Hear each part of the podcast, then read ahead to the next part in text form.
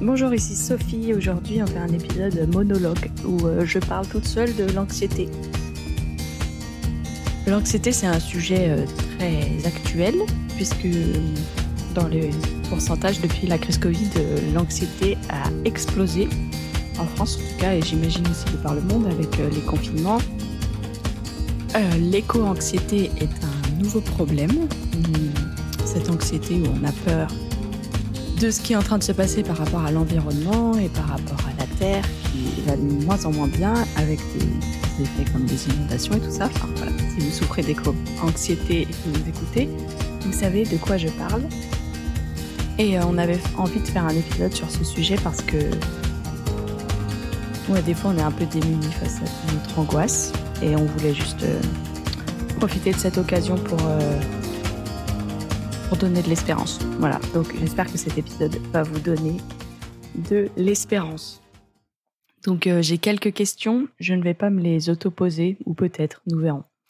Donc euh, j'ai décidé d'aborder ce sujet parce que déjà, euh, c'est un sujet, oui, enfin moi-même étant une personne angoissée, j'ai un peu appris des trucs sur qu'est-ce qui aide mon angoisse ou qu'est-ce qui n'aide pas, et aussi parce que c'est un sujet que je peux discuter beaucoup avec les gens autour de moi. Et donc, euh, puisque j'en discute beaucoup, j'ai quelques, quelques idées de qu'est-ce qui favorise ou qu'est-ce qui aide à diminuer notre anxiété. C'est un sujet qui me passionne parce que je crois vraiment qu'on peut faire des choses pour être libéré de l'anxiété, ou au moins pour que ça ne nous affecte pas dans nos relations et dans nos prises de décision de manière constante. Je pense qu'il y a des moments où on peut ne pas euh, prendre des décisions parce que notre anxiété nous fait prendre des décisions. Voilà, c'est ça. Euh, je ne sais pas si on peut vraiment annuler complètement l'anxiété de nos vies parce qu'il y a tellement de sujets qui nous rendent anxieux. Il y a tellement de sujets qui peuvent nous causer de l'angoisse. Mais je pense que il y a de l'espérance pour que notre angoisse ne soit plus quelque chose de latent partout dans nos vies. Alors la question, pourquoi est-ce qu'il y a autant de personnes qui souffrent d'anxiété aujourd'hui? On dit que le monde d'aujourd'hui euh, va mal et tout ça, mais euh, quand je pense à différentes parties de l'histoire, le Moyen Âge ou pendant les guerres mondiales, ou enfin il y a plein d'autres conflits ou ouais quand il y a eu Tchernobyl et tout ça, j'imagine que c'était pas la grande éclate non plus. Du coup, euh, je suis pas sûre que ce soit que lié aux événements extérieurs parce qu'il y a eu à travers l'histoire plein de moments où le monde n'allait pas très bien non plus. Et pourtant, peut-être l'anxiété euh, n'était pas aussi forte à ce moment-là. Euh, pour moi, la raison principale qui explique notre anxiété massive, c'est notre téléphone et Internet. Euh, j'adore les réseaux sociaux, j'adore Internet, je trouve ça formidable, mais je dois reconnaître que dans ma vie, c'est une source d'angoisse profonde de savoir tellement de choses que mon cerveau et mon corps ne savent pas gérer. Euh, être au courant de tout ce qui se passe dans le monde, euh, ça appuie sur mon anxiété, mon empathie, et ça développe de l'anxiété. Parce que je ne pense pas que je suis censée être au courant de tout ce qui se passe dans le monde.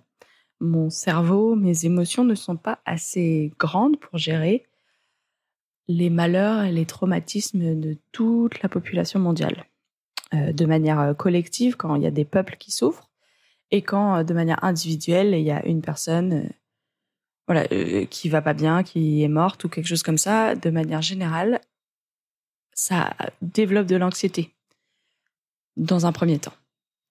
C'est ce que je dirais. Et dans un deuxième temps, en fait, on est tout le temps sollicité.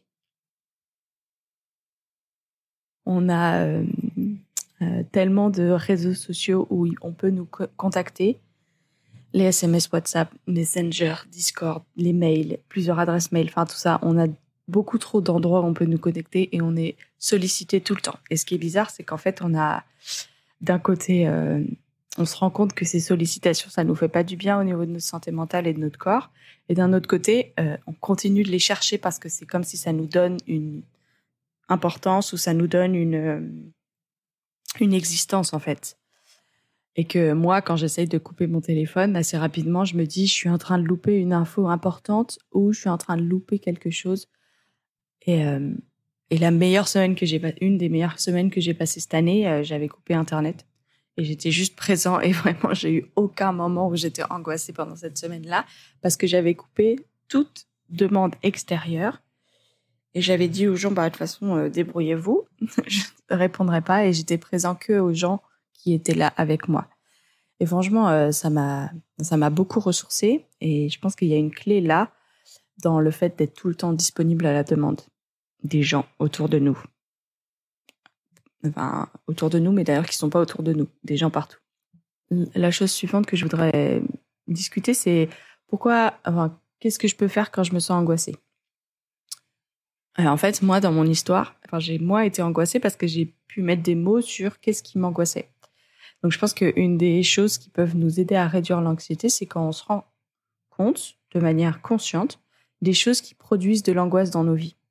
Je dirais que le pire qu'on peut faire, c'est euh, être face à une angoisse euh, latente, mais euh, où c'est flou, d'où ça vient. Juste, on se sent angoissé, mais on ne sait pas pourquoi. Il y a eu un moment assez intéressant dans ma vie il y a quelques années, je sais pas, j'étais dans un bus et d'un coup, j'ai commencé à me sentir hyper angoissée. Et j'étais là, genre, mais qu'est-ce qui s'est passé et tout? J'étais, tout allait très bien, j'écoutais ma petite musique, j'étais heureuse et d'un coup, je me sens angoissée. Donc j'ai essayé de réfléchir à qu'est-ce qui s'était passé dans les minutes qui suivaient le fait que je sentais des signes physiques d'angoisse. Donc euh, j'ai mal au ventre, je culpabilise, je me sens mal et tout ça. Et en fait, j'ai réalisé que j'avais regardé un mail et que ce mail, euh, c'était une réponse négative de quelqu'un à qui j'avais demandé un service. Et, euh, en fait, euh, j'avais interprété ce mail comme un gros tacle et que la personne n'était pas contente avec moi et tout ça. Donc ça avait créé une angoisse de ouf. Et juste le fait de pouvoir avoir mis le doigt sur ah c'est ce mail là qui procure de l'angoisse. Et cette angoisse là en fait, elle vient d'une mauvaise interprétation des mots que j'ai lus. Ça m'a vraiment aidé à prendre de la distance, à respirer un coup et à dire ok je peux choisir d'interpréter différemment ce mail. Donc, si c'est de l'angoisse sociale, comme euh, c'était mon cas dans cette situation, je pense que déjà, il faut s'autoriser à avoir une autre lecture des événements, de ce qui s'est passé. Parce que ça se trouve, euh, les gens ne nous veulent pas du mal. Et les gens, en fait, ne nous détestent pas. Les gens qui ne répondent pas euh, immédiatement à nos mails ou à nos SMS, ne, finalement, c'est pas peut-être. Peut-être ça veut pas dire qu'ils nous détestent, mais peut-être ça veut juste dire qu'ils sont occupés ou qu'ils ont envie d'avoir l'esprit tranquille pour répondre. Et donc, on peut euh, essayer de relire les événements avec une autre perspective que la nôtre, où on est tout le temps euh, peut-être dans la honte ou la culpabilité ou l'angoisse. Peut-être il y a d'autres manières de lire les événements. Je dis pas que c'est facile, je dis pas que c'est possible, mais parfois prendre une grande respiration et dire ok, comment si j'étais quelqu'un d'autre et que j'avais pas cette angoisse latente que tout le monde me déteste et que tout le monde est déçu avec moi, qu'est-ce que je pourrais euh, lire de cette conversation, de, de ces échanges avec cette personne? Moi, ça m'aide en tout cas. Je dis pas que c'est tout le temps possible. Il y a des fois, je suis tellement pris dedans que c'est pas possible. Mais voilà. Euh, ensuite, un autre truc pour réduire euh, l'anxiété. Dans mes WC, j'ai un, un, tableau des émotions. Donc, c'est une liste d'émotions. Et quand je sais pas trop, enfin, quand je me sens angoissée, je vais lire cette liste d'émotions pour essayer de mettre le doigt sur les autres émotions qu'il y a à côté de mon angoisse. Est-ce que c'est de la peur, de la honte, de la colère, de la déception, je ne sais pas. Euh, ça m'aide à poser des mots, encore une fois, sur euh, ce qui est en train de se passer en moi. C'est pas magique, mais des fois, ça me fait du bien de me dire Ah, en fait, je suis angoissée parce que je suis déçue de moi-même là. Je suis déçue de moi-même et juste d'accueillir que je me sens déçue de moi-même, ça aide mon anxiété de se remettre à sa place. Une autre chose euh, qui, je pense, peut nous aider à réduire l'anxiété dans nos vies, c'est de communiquer. Surtout si vous souffrez d'anxiété sociale. Enfin, en tout cas, moi, je sais qu'il y a beaucoup de choses qui pourraient se régler si j'avais euh, assez de courage pour aller euh, parler avec les gens, pour avoir leur perspective. Je parlais tout à l'heure de quand j'ai l'impression que les gens me détestent ou qu'ils sont déçus par moi. Juste le fait de leur demander est-ce que tu es déçu par moi? Ça, ça peut m'aider à entendre leur perspective. Bon, après, euh, peut-être que c'est à mesurer dans le temps. On ne peut pas demander tout le temps à nos amis qu'ils nous disent ce qui se passe dans leur tête, mais peut-être qu'il y a des moments clés dans nos amitiés ou nos relations même professionnelles où on petit peu, un petit peu euh, exposer ce qui se passe dans leur tête et dans nos têtes.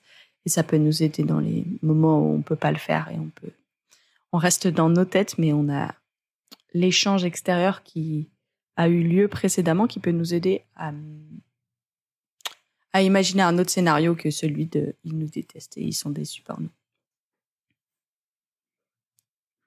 Je pense que je ne sais pas exactement quel truc et astuce euh, par rapport à notre utilisation du téléphone et d'Internet, mais certainement euh, couper notre téléphone avant d'aller dormir, longtemps avant d'aller dormir, passer des journées où on, coupe notre téléphone. Et hum, ça, ça peut nous aider, je crois. Je sais pas comment faire en pratique. Parce que hum, je suis pas très bonne pour ça, mais être présent dans le moment présent avec les gens qui sont présents ou même tout seul, ça peut nous aider à à pas être tout le temps dans, les sollicitations extérieures. Je crois que ça peut être une clé importante.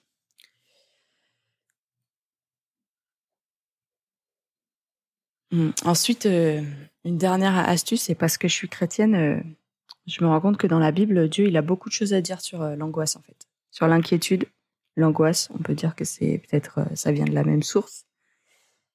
Il y a tellement de fois dans la Bible où Dieu dit à son peuple, le peuple d'Israël dans l'Ancien Testament, n'ayez pas peur. N'ayez pas peur, n'ayez pas peur. Je t'abandonnerai pas, je te laisserai pas.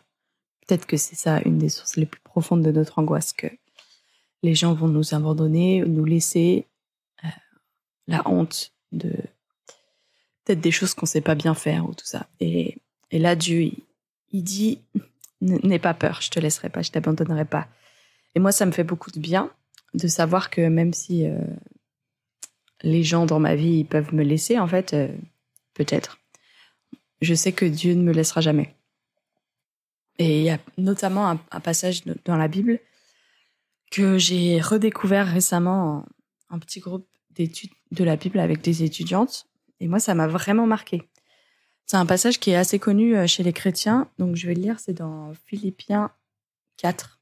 Philippiens, c'est une lettre que Paul a écrit à l'église de Philippe. Et en fait, Paul, il l'a écrit quand il est en prison. C'est une lettre qui parle beaucoup de la joie, d'être joyeux, tout ça, mais vu qu'il est en prison, c'est pas de la joie, genre juste on rigole et c'est rigolo, mais c'est d'une joie qui dépend pas de nos circonstances. Et donc, euh, Paul, il écrit cette lettre en prison, tout ça, et il ose assumer parler de la joie. Et donc, dans Philippiens 4, c'est vers la fin de la lettre, au verset 6, il dit Ne soyez inquiets de rien, mais demandez toujours à Dieu ce qu'il vous faut. Et quand vous priez, faites vos demandes avec un cœur reconnaissant. Ainsi la paix de Dieu, qui dépasse tout ce que nous pouvons comprendre, gardera vos cœurs et vos pensées unis au Christ Jésus. Et euh, un peu plus loin au verset 9, Paul dit, Faites ce que vous avez appris de moi, ce que vous avez reçu et entendu de moi, ce que vous m'avez vu faire. Et le Dieu qui donne la paix sera avec vous. Et en fait, euh, j'avais beaucoup entendu ce verset, parce que c'est un chouette verset, hein, ne soyez inquiets de rien, mais demandez toujours à Dieu ce qu'il vous faut.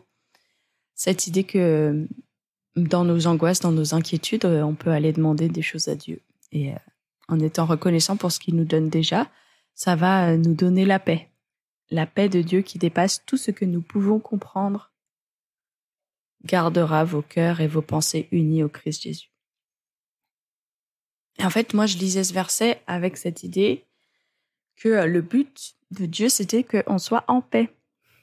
Euh, ouais, que la paix, c'était la chose principale de ce verset. Et en fait, j'ai réalisé que le but de la paix, c'est de nous garder unis à Jésus. Alors peut-être ça change rien euh, pour vous, mais pour moi, c'était intéressant de voir que mes inquiétudes, en plus de se mettre au travers de mes relations peut-être avec les autres ou de relations avec moi-même, mes angoisses, mes inquiétudes, elles se mettent au travers de ma relation avec Dieu et elles m'empêchent d'être unie à Jésus parce que je suis dans ma tête et je m'inquiète. Et du coup, Dieu, il veut me donner sa paix pour que je reste unie avec Jésus. Et, ça me donne encore plus de motivation d'aller vers Dieu et de lui balancer mes inquiétudes et mes sujets d'angoisse. Parce que ce qu'il désire le plus, finalement, c'est que je sois en relation intime avec Jésus. Et il a envie de dégommer toutes les choses dans ma vie qui me parasite dans cette relation-là avec Jésus. Ouais. Et donc quand Dieu il dit euh, ne soyez inquiets de rien, c'est pas euh, comme euh, comme moi j'exprime mes angoisses à, un ami ou une amie et que cette personne me dit eh, tranquille, arrête de t'angoisser pour ça et tout ça et moi je suis là genre ben j'aimerais bien mais j'arrive pas. C'est sympa de dire arrête de t'angoisser pour rien mais bon voilà. En fait là Dieu il dit il, donne la procédure pour pas être inquiet. Il dit vous êtes inquiet? Bah, arrêtez de vous inquiéter, mais faites des prières à Dieu. Demandez à Dieu avec un cœur reconnaissant, en montrant déjà toutes les choses qu'il est en train de faire, toutes les choses qu'il vous donne, et il vous donnera sa paix pour que vous restiez unis à Christ. Et cette promesse que le Dieu qui donne la paix sera avec nous, ça c'est aussi incroyable parce que la paix est quelque chose de très fragile dans nos vies même si on est en paix cinq minutes, on peut euh, les, minutes ensuite euh, perdre notre paix à cause de l'angoisse. Donc je trouve ça hyper intéressant. Cette promesse, il va être avec nous. Et, euh, Dieu n'est pas effrayé par notre angoisse, il n'y a rien qui le surprend. Et le nombre de fois vraiment, enfin je sais plus, mais il y a presque autant de fois n'aie pas peur dans la Bible que de jours dans une année. Je crois que c'est un truc comme ça. Donc n'aie pas peur. Il le dit parce qu'il sait qu'on a peur et il sait que le monde, il est effrayant. Même Jésus qui était sur terre, il a vu qu'il y avait des choses qui nous faisaient peur. Il y avait des. Ouais, il y a eu des moments où Jésus a été saisi d'angoisse avant de mourir, tellement qu'il avait des caillots de sang qui lui sortaient par les, les, pores de la peau, tellement il était angoissé. Donc, euh, cette réalité que Jésus, il sait ce que c'est l'angoisse extrême, ça, ça me fait du bien aussi parce que c'est pas juste un Dieu qui est là et qui nous dit ne vous inquiétez de rien, mais il a, il a vécu lui-même l'angoisse et l'inquiétude. Et ça, c'est cool de savoir que c'est ce Dieu-là qui est avec nous. Et euh, la question suivante, c'est qu'est-ce que je voudrais dire à quelqu'un qui souffre beaucoup de ces angoisses? C'est une question intéressante parce que j'ai, je trouve ça trop triste et j'ai beaucoup de compassion et d'empathie euh, souffrir beaucoup de ces angoisses, c'est paralysant en fait. Il y a plein de choses qu'on ne peut pas faire quand on est très angoissé. Et, je dirais qu'il n'y a pas de recette magique. Si tu l'as pas trouvé, c'est qu'il n'y en a pas. Euh, par contre, je crois vraiment euh, au miracle ordinaire d'être de, libéré progressivement de ces angoisses. Et donc, je dirais, choisis tes sources de comment tu remplis ton cerveau. Justement Est-ce que il y a beaucoup de sujets angoissants euh, que tu pourrais choisir de limiter d'entendre euh, par rapport sur Internet? Est-ce que tu vérifies euh, tout le temps les sites d'information? Peut-être là, il faut arrêter. Et, et cette idée aussi dont je parlais plus tôt de est-ce que tu peux choisir une autre lecture de tes interactions sociales ou des choses qui se sont passées de manière théorique dans ta tête de dire là j'ai interprété comme si les gens me détestaient ou comme si j'avais fait quelque chose de mal, mais est-ce que je peux choisir euh, un autre moyen, un autre chemin? Est-ce qu'il y a autre chose qui aurait pu se passer qui explique cet échange? Si quelqu'un d'autre me l'expliquait, me parlait de cette situation, si quelqu'un d'autre me parlait de cette situation, est-ce que je pourrais euh, penser qu'il s'est passé quelque chose d'autre que juste cette personne me déteste et j'ai fait quelque chose de mal, elle est déçue par moi. Est-ce que euh, peut-être la personne était fatiguée ou moi je me suis pas bien exprimée? J'aurais pu changer euh, peut-être cette phrase et elle aurait mieux compris ce que je voulais dire. Enfin, tout ça. Essayer d'imaginer un autre scénario intérieur que les gens me détestent et de toute façon je suis pas aimable et je suis une personne horrible. Je dirais que ça, ça peut aider un peu à calmer des angoisses ou à prendre de la distance. Ensuite, euh, je suis pas une professionnelle de santé, mais euh, je crois que il y a, y a des, des, choses chimiques qui sont en place dans notre cerveau, en fait, euh, quand il y a beaucoup d'angoisse et qu'il y a une angoisse généralisée. Chimiquement, il y a des hormones et même des connexions neuronales qui ne fonctionnent pas comme elles pourraient fonctionner s'il n'y avait pas d'angoisse. Donc, ils sont la source de surangoisse. Et donc, je pense qu'aller consulter un professionnel de santé pour qui nous aide à, trouver peut-être des médicaments qui peuvent nous aider pendant un temps ou même pendant longtemps à gérer nos angoisses, euh, c'est vraiment quelque chose d'intelligent. Et c'est quelque chose de mature.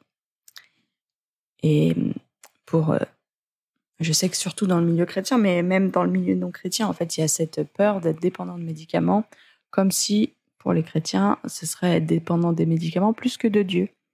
Et moi, ce que je veux dire, c'est que moi, j'ai de l'asthme euh, chronique, pas très grave, mais je dois prendre des médicaments et je vais devoir en prendre toute ma vie. Et le fait que je prenne des médicaments contre mon asthme n'est pas du tout un signe que je ne fais pas confiance à Dieu, mais au contraire, je remercie Dieu pour les médicaments qui me permettent de ne pas faire des cris d'asthme dès, dès que je euh, cours un peu ou qu'il y a de la poussière dans une pièce. Et ça me permet de mieux vivre. Et je pense que c'est exactement pareil avec les médicaments pour les questions psychiques. Ça nous permet de vivre une vie euh, plus facile, plus simple, où on peut plus facilement être en relation avec les autres, aimer les autres et être euh, en paix. Et donc voilà, si ton angoisse te paralyse et tu vois qu'elle t'empêche de vivre qu'elle t'empêche vraiment de vivre ta vie, euh, va voir ton médecin traitant et parle-lui-en et, vois avec lui qu'est-ce que vous pouvez mettre en place. Mais donc l'idée, je suis pas en train de dire que le médicament seul peut combler nos angoisses, mais je dis que des fois on a besoin d'un d'un fond de médicamenteux pour nous aider à traiter les angoisses. Parce que des fois, on est tellement angoissé qu'on n'arrive même pas à traiter l'angoisse généralisée. Mais la, chose que je voudrais dire aussi aux personnes qui souffrent d'angoisse, c'est que c'est par rapport à Dieu et que Dieu, euh, il voit les sujets d'angoisse dans ta vie. Genre, il, te regarde avec un regard d'espérance, d'espérance de comment, quand tu seras libéré de tes angoisses, mais surtout avec un regard de compassion et pas avec un regard de déception.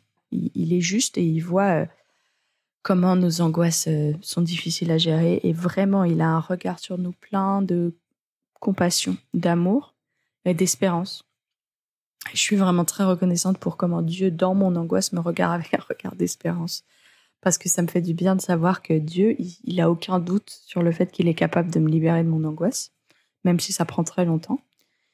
Et c'est important de se saisir de ce regard-là parce que, en plus, si on pense, on commence à se penser que Dieu nous déteste et nous trouve horribles, euh, là, ça va vraiment pas nous aider. Donc, je pense que dans la Bible, il y a plein de passages où on voit euh, le regard de, compassion de Jésus. Et peut-être qu'il faut se nourrir de ça dans nos lectures pour avoir de l'espérance pour nous-mêmes, la même espérance que Dieu a pour nous-mêmes. En fait, euh, je pense que pour gérer ces angoisses aussi, si ça vous paralyse, j'ai parlé des médicaments, mais euh, aller voir quelqu'un et en parler en fait, déminer ça, déminer la honte derrière l'angoisse, être entouré, en parler, nommer l'angoisse euh, à soi-même, à Dieu, mais aussi à quelqu'un d'autre. Hmm, si quelqu'un d'autre est un ami, c'est un ami, c'est pas un thérapeute, mais même un ami peut entendre. Je suis angoissée en ce moment. J'arrive pas trop à mettre la cause dessus, mais je suis angoissée ou euh, dans certaines conversations qui sont stressantes, d'arriver à mettre le doigt sur le fait que bah, là, je suis angoissée, donc euh, est-ce qu'on peut décaler cette euh, conversation à un autre moment En fait, en parler, communiquer. Communiquer sur l'angoisse, c'est vraiment très important. Je pense qu'il y a une clé là, et c'est le plus fatigant, en fait, de dire continuer d'en parler alors que c'est toujours un problème et qu'on voudrait que ce soit réglé. C'est difficile, mais en fait, euh, vivre son angoisse en étant isolé, ça rajoute encore plus ce principe de toute façon, personne ne t'aime et puis personne ne t'aimerait s'il savait que tu pensais ça ou que c'est ça que tu vis. Mais rien de tel que pour briser cette honte-là que de faire part de vulnérabilité, d'être vulnérable, de dire les choses. Et je dirais euh, bah, un truc, euh, c'est c'est mon objectif de l'année de mieux dormir, plus dormir. Pas mieux dormir, mais plus dormir. Et je pense que si on dormait plus, déjà, on arriverait. Enfin, si on accordait à notre corps plus de temps pour se reposer et dormir, ça nous aiderait. Donc, euh, ultimement, la manière de faire, c'est de prendre son téléphone, de le mettre dans une autre pièce ou loin de son lit, d'acheter un réveil matin qui fait bip bip bip bip bip et d'aller dormir en laissant son téléphone loin. Ça nous permet de nous calmer avant de dormir et d'espérer dormir plus longtemps. Alors, je sais que ceux qui écoutent, quand on est très angoissé, en général, on fait des insomnies.